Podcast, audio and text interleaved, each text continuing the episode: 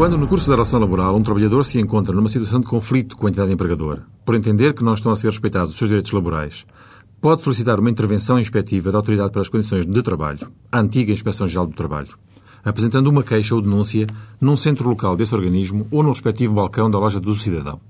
Mesmo antes de já se verificar uma situação de litígio instalado, tendo as partes dúvidas quanto aos direitos e obrigações, estando a relação de trabalho a decorrer ou quando a mesma cessou, quer o trabalhador, quer o empregador podem recorrer ao serviço informativo da Autoridade para as Condições de Trabalho para lhe serem prestados os esclarecimentos necessários, podendo igualmente ambas as partes procurarem a informação jurídica adequada junto das respectivas associações sindicais ou patronais de que sejam associados.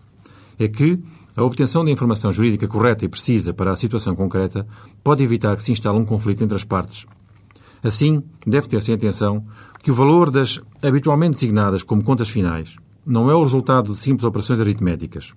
Dado que o que está sobretudo em causa é a correta interpretação das normas jurídicas a aplicar, devendo ter-se em conta que as normas a considerar não são apenas as que resultam da lei, mas também as que constam do instrumento de regulamentação coletiva de trabalho aplicável à relação laboral em questão, com vista à definição dos diversos créditos do trabalhador. Só depois é que se procede ao cálculo dos respectivos valores dos créditos. Com efeito, deverá fazer-se a adequada interpretação dos critérios legais para o apuramento, por exemplo, dos valores da indenização por despedimento ilícito, ou pela resolução do contrato por parte do, do, trabalhador com justa causa, ou por falta de cumprimento do aviso prévio pelo trabalhador, da compensação pela não renovação do contrato a termo ou de trabalho temporário, da retribuição de férias, de subsídio de férias e de subsídio de Natal.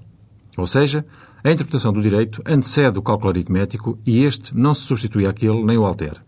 Quer no decurso da relação laboral, quer depois de esta ter cessado, o trabalhador que esteja em litígio com o empregador pode exigir o cumprimento dos seus direitos e o pagamento de todos os seus créditos em dívida, quer eles tenham como fundamento a própria cessação do contrato, quer se tenham vencido anteriormente por duas vias. Assim, ou recorre em primeiro lugar ao sistema de mediação laboral, ou logo de imediato ao Tribunal do Trabalho.